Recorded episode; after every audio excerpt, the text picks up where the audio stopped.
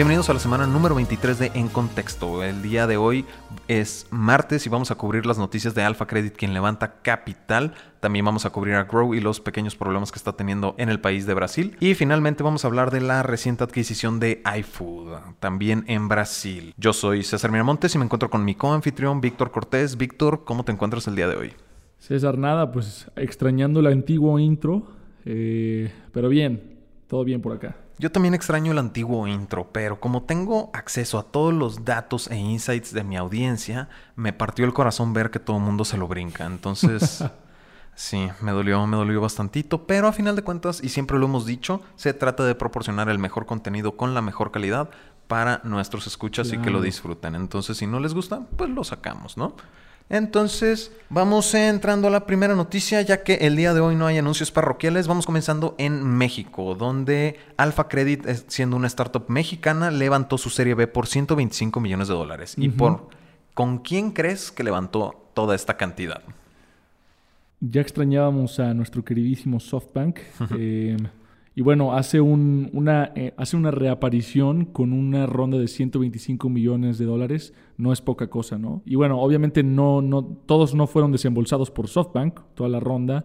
Eh, pero fue el líder de la misma ronda, entonces creo que es importante mencionar eso. Entonces, realmente, Alpha Credit, vamos a explicar la tecnología de Alpha Credit antes de avanzar y hablar sobre este tema, ya que Alpha Credit es, en términos muy generales, proporciona créditos para las pequeñas y medianas empresas, adicionalmente de proporcionar créditos nominales. Esta startup nació en 2011 y solamente opera en, las, en México y en Colombia. Ahora hay que, hay que recalcar que son microcréditos, ¿no? Es muy similar al modelo de Confío, también mexicana, y Quesky, eh, ambas mexicanas de hecho. Ambas lo que hacen es proporcionar estos pequeños préstamos a empresas pequeñas y medianas pero con intereses muy altos, ¿no? Entonces ahí es donde está su, su modelo de negocio. Alto sí, pero te pueden sacar de apuros cuando se trata de, capital de trabajo. Entonces te, generan esta liquidez. Nada más déjame aclarar que si bien el acuerdo ya está, no es como que se haya hecho ya la transacción, ya que están esperando la aprobación de la Comisión Federal de Competencia Económica de México, entre otras instancias, para permitir que esto suceda. Si bien esa es la noticia, realmente lo acabas de mencionar, Víctor, es un modelo muy parecido al de Confío. Y Confío también es una fintech mexicana, ¿no? Y pues realmente ahí el modelo o la diferencia entre Alpha Credit y Confío es que Alpha Credit también proporciona los créditos nominales. Pero sí, pues a final de cuentas es esta, esta teoría loca que yo siempre menciono cuando hablamos de una inversión de SoftBank en la sinergia que crea SoftBank con todos los de su portafolio. Yo no lo veo tan, tan estratégico como cuando hablamos de Brasil. Pero aquí, pues al momento de tocar las fintechs y pues invertirle un modelo muy parecido, pues siento que va más por el lado que tú sueles mencionar, Víctor, de la expansión al consolidar o juntar más de una startup que haga lo mismo, pero en diferentes países, ¿no? Sí, la diferencia es que acá no son en diferentes países, entonces o identifican que el mercado es grande o realmente están viendo una opción ahí de, de una, una transacción estratégica, ¿no? Algo sabrán ellos algo sabrán ellos, ¿no? Porque también, pues México fue el primero en sacar una ley fintech que habla de la necesidad de implementar este tipo de, de regulaciones para saber tener bajo control y bien estructurado lo que se está haciendo en la industria, ¿no? Ya hablamos de Argentina la semana pasada, no me voy a, no me voy a volver a intensiar, pero sí está interesante ahí lo que pueda o planee lograr SoftBank con Alpha Credit. Ahora, hablando de las fintechs y hablando de México, pues está interesante lo de The Economist, ¿no, Víctor? Definitivamente hay un evento importante en Ciudad de México por The Economist, pero ya los dejaremos aquí con unas palabras de nuestros patrocinadores para que se informen al respecto.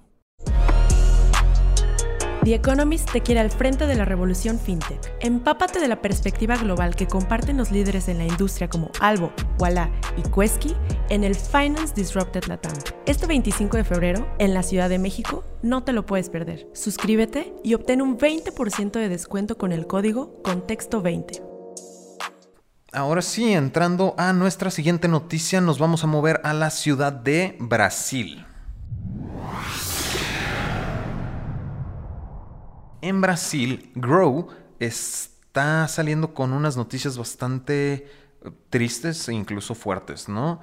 Eh, Grow, o la noticia como tal es que Grow está removiendo sus scooters de un total de 14 ciudades. Solo se van a quedar operando en Brasil, en las ciudades de Sao Paulo, Río de Janeiro y Curitiba. Bueno, tristes es relativo, ¿no? Creo que depende de quién, de quién le preguntes. Hay personas que dirían sabias, ¿no? Que realmente están viendo por el profitability, por la consistencia, por la rentabilidad, más allá del crecimiento acelerado. Entonces, este, sí puede sonar triste, pero también puede sonar estratégico, ¿no? ¿Sabes qué? En lugar de irnos por el crecimiento masivo, vamos a retroceder un poco y establecernos y hacer que sea este un negocio rentable. Mira, sí estoy de acuerdo en que la intención, como todo negocio, pues es la rentabilidad, el lograr esto, ¿no? Ya sea corto, mediano o largo plazo. Pero tú mismo lo acabas de decir, depende de la perspectiva de a quién le estés preguntando. Porque si le preguntamos a los 600 empleados que se están quedando sin trabajo a lo largo de Latinoamérica con Grow, pues realmente son espantosas noticias, ¿no? Sí, en, eso estoy de acuerdo. Los layoffs, los despidos nunca son bonitos. Eh, pero bueno, creo que creo que es sabio a veces identificar cuál es la posición de la empresa y no esperar hasta que sea muy tarde, ¿no? Que fue el caso, por ejemplo, de otras empresas bien conocidas, que no fueron 600 despidos, fueron miles de despidos, ¿no? Ah, bueno, sí, los casos de Estados Unidos. Incluso, qué bueno que mencionas eso, porque siento que esos son los que están marcando los cambios tan radicales que están sucediendo actualmente, ¿no? Totalmente. Ya lo, ya lo comentaba, de hecho, Mike Sheffer, que es fundador de Mango Life, en un artículo que escribió con nosotros de autor contribuyente. Entonces, también los invitamos a que revisen ese artículo, cómo es que WeWork y los casos que se ven en Estados Unidos marcan la pauta en Latinoamérica. Así es. Para los que estén escuchándonos desde YouTube, pueden encontrar la liga a ese artículo adicional a la liga de todos los artículos que estamos mencionando en este momento. Ahora, continuando, pues también eh, lo que sucedió en, con Grow, pues también hubo un retiro o sacaron de operación también las bicicletas bajo el argumento de la reparación y la verificación de que cumplan con las necesidades de seguridad pues establecidas, ¿no? Como protocolo. Pero también siento yo, y es algo que lamentablemente tengo que darle un poquito la razón a Alex González Ormerot cuando hablábamos de este tema con Lime, que también ya se había salido previamente, y es que yo decía, no, es que en Brasil eh, Grow les ha de estar, los ha de estar destrozando porque consumen lo local, etcétera, etcétera. Pero ahorita cuando Grow decide salirse a estas 14 ciudades, pues sí, Alex mencionaba la cuestión de la adecuación de los espacios públicos para el uso de estas, de estas plataformas, ¿no? Entonces, espero que Alex no esté escuchando este programa porque no me gusta darle la razón. pero... No, claro, sabes que es que es eh, muy interesante cómo a veces se replican los modelos extranjeros eh, sin realmente tropicalizar la idea, ¿no? O sea, el modelo de Lime, el modelo de Bird, funcionan muy bonito en San Francisco, en donde las calles son planas, en donde realmente todo hace sentido, pero bueno, creo que muchos de ellos no estuvieron en Ciudad de México o, o, alguna otra ciudad latinoamericana en donde las calles no son realmente las más adecuadas para la vialidad incluso para los autos. O sea, entonces también eh, creo, que es, creo que es interesante esa cuestión. Ahora, yo no creo honestamente que sea por cuestiones de reparación y esas otras eh, razones que dieron. Eh, yo creo que es realmente una cuestión estratégica, yo creo que es realmente una cuestión de, cortar costos, de restablecer y reestructurar los planes a futuro de la empresa. pero bueno, quizá esa no es la mejor narrativa que puedes dar a los, a los medios, ¿no? Me gustaría traer el caso de Green en el municipio de Polanco. Ah, eso, fue, eso fue completamente diferente, ¿no? Sí, Green en su momento hablaba de la cuestión de la seguridad de los scooters, pero cuando tú mencionas estratégico, me levantas ahí poquito la bandera de, oye, a ver, no, vamos recordando cuando en la Ciudad de México te hicieron este, este retiro de operaciones temporal bajo ciertos argumentos, al momento que Green regresa, la demanda de, scooters de Green era enorme y ya nadie alcanzaba, nadie alcanzaba scooters, ¿no? Que era lo que platicábamos en uno de los primeros episodios cuando empezábamos con el contexto, la cuestión del segmentar o hacer más exclusivo el servicio. Claro, sí, acotarlo. Sí, puede ser. Digo... Puede ser, eh, no yo- es la, un la- hecho. la razón del, del retiro en, en la Ciudad de México fue más bien derivado del robo y del extravío que existía de los patines, pero sea deliberadamente o no el, hecho de que se usaron más y que hubo más demanda, pues bueno, les funcionó, ¿no? O sea, sirvió como estrategia de marketing aspiracional.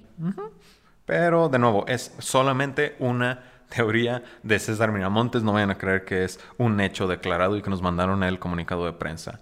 Ahora, siendo que estamos en Brasil, nos vamos a quedar aquí y vamos a pasar a la siguiente noticia. Ok. Y esta siguiente noticia va a ser con iFood. También estamos hablando de Brasil, solamente de Brasil, ya que iFood acaba de hacer esta adquisición de una startup también brasileña con el nombre de Hekima. Lo voy a deletrear porque creo que mi pronunciación es espantosa y es H-E-K-I-M-A.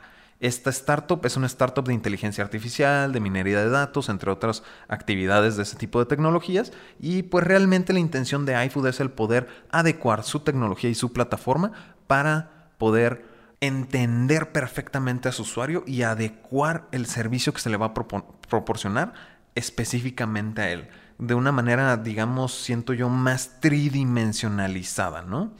Porque mencionan que de, de 12 a 18 meses el servicio de nuevo tan personalizado que hasta las restricciones dietéticas de los usuarios se va a considerar, que es Claro. bello como una buena implementación de inteligencia artificial, ¿no? No nada más una recomendación geográfica. Yo necesito eso. Yo estoy seguro que mi, la razón por la que compro KFC y McDonald's todo el tiempo es por las recomendaciones de estas plataformas, no es porque realmente lo, lo quiera. Eh, sí, realmente qué bueno, y es lo que platicábamos anteriormente, ¿no? Ahora el, contar con plataformas sustentadas por inteligencia artificial va a ser la norma y no el outlier, no el, el diferenciador realmente, ¿no? O sea, para estar ya, mantenerte competitivo en un mercado tan cambiante y tan acelerado como el de hoy en día, se necesita tener herramientas como la inteligencia artificial, que para el usuario ya va a ser tan básico como que conozca sus propias preferencias, ¿no? Y bueno, más allá de eso, la empresa también planea eh, usar la misma inteligencia artificial para optimizar otras partes del negocio. Sobre todo, eh, optimizar la- las rutas, ¿no? O sea, acortar las distancias, los tiempos, eh, usando inteligencia artificial para saber cuál es la mejor ruta. O experimentar incluso con entregas automatizadas por drones y robots, ¿no? Lo que veíamos con KiwiBot en, en Silicon Valley, ¿no? Esta empresa colombiana, iFood no lo descarta y con drones incluso también ya están analizando. Me imagino que ahí van a tener otras implicaciones regulatorias un poco más... eh, Sensibles y difíciles más- de... Sí, van a tener que, que- que adecuarse un poco más. Pero bueno, como siempre decimos, la innovación va por delante de la regulación. Entonces, se tiene que intentar y eventualmente ya veremos qué es lo que sucede. Sí, es, ya veremos qué es lo que sucede. Porque nada más déjenme aclarar que esta adquisición fue como. El término en inglés es acquihire, ¿no? Adquirir, contratar. Y, y pues digo, estamos hablando de la implementación de, de- de la inteligencia artificial o el conocimiento de inteligencia artificial que maneja Hekima, pero este término va en función de pues contratar tanto el- la infraestructura como el talento que está Claro. detrás. Entonces, Muchas veces incluso es por el talento más que por la plataforma, ¿no? Como menciona Bruno Enríquez, el VP de innovación en iFood, eh, realmente Brasil, y yo me atrevería a decir que toda Latinoamérica, está experimentando lo que se conoce como brain drain, que es eh, prácticamente el, el talento local sale a buscar oportunidades fuera de la región porque son de mejor paga, porque ofrecen mejor crecimiento, etcétera, ¿no? Y lo que está tratando de hacer eh, la empresa es ofrecer esas oportunidades de crecimiento y de, mejor eh, recompensa económica para mantener ese talento in-house dentro de la región y seguir con este círculo virtuoso, ¿no? Porque tal es el caso que acabamos de ver el mes pasado de Gympass, de hecho, que adquirió esta startup de Portugal que se llamaba Flanner. Bueno, se llama Flanner. Si bien Gympass como startup brasileña está adquiriendo una startup eh, portuguesa, pues realmente, o sea, Gympass sus operaciones ya están por fuera de, de- de América incluso, ¿no? No nada más en Latinoamérica. Creo que es un poco diferente a lo que, al concepto que yo estaba mencionando. O sea, me refiero que iFood lo que está haciendo es no dejar que ese talento local se escape, no dejar que ese talento se vaya eh, fuera de la región. Y lo que hizo Gympass en ese caso fue más bien conseguir talento extranjero y traerlo a Latinoamérica. Que bueno, otra muy buena estrategia, pero em, eh, no es exactamente lo que Enríquez aquí está tratando de, de mencionar, ¿no? Ok, perfecto, porque siento que se está o estamos viendo como está este cumplimiento de tu predicción al momento de hablar de, inteligencia artificial como un must en los emprendimientos, ¿no? Y lo estamos viendo ahorita con dos unicornios latinoamericanos que pues de nuevo son unos monstruos al día de hoy en el, en el ecosistema del emprendimiento en América Latina. Pero sí, eventualmente vamos a ir viendo, estoy segurísimo que van a ir poco a poco o implementándolo de manera nativa o adquiriendo este tipo de startups, ¿no? O fusionándolas, etcétera. Porque Grow también en su momento fue un merch entre Green y Yellow, recordemos. Y ahorita Grow pues está teniendo un poquito sus problemas en, en Brasil, lo acabamos de discutir, ¿no? Pero yo creo que ya iba más para que ustedes como nuestra audiencia pues nos digan qué opinan, qué consideran que sería mucho más efectivo para este tipo de emprendimientos. Ya saben que nos pueden contactar en todas nuestras redes sociales, ya sean en las de contexto o en las personales. Y con eso estamos cubriendo las noticias más importantes en el mundo del emprendimiento, tecnología y capital de riesgo en América Latina. De nuevo, el día de hoy es martes, nos vemos en dos días el jueves para seguir hablando de... Yo sí quiero hacer una pausa ahí. Dale. Invito a todos nuestros escuchas a que realmente compartan aquellos capítulos que le pueden servir a compañeros suyos, otros emprendedores, inversionistas o realmente cualquier persona que crean que puede disfrutar de este episodio o del programa en general. Entonces, pues nada, nada más recordarles, invitarlos y creo que es mucho más fácil que estén al tanto de lo que, de lo que sucede en el ecosistema si se suscriben, ya sea en YouTube, en Spotify, en Apple Podcast. Entonces, suscríbanse y nos vemos aquí entonces el jueves. Nos vemos el jueves, así es. Como siempre, yo soy César Miramontes. Yo soy Víctor Cortés. Y ahora sí estás en contexto.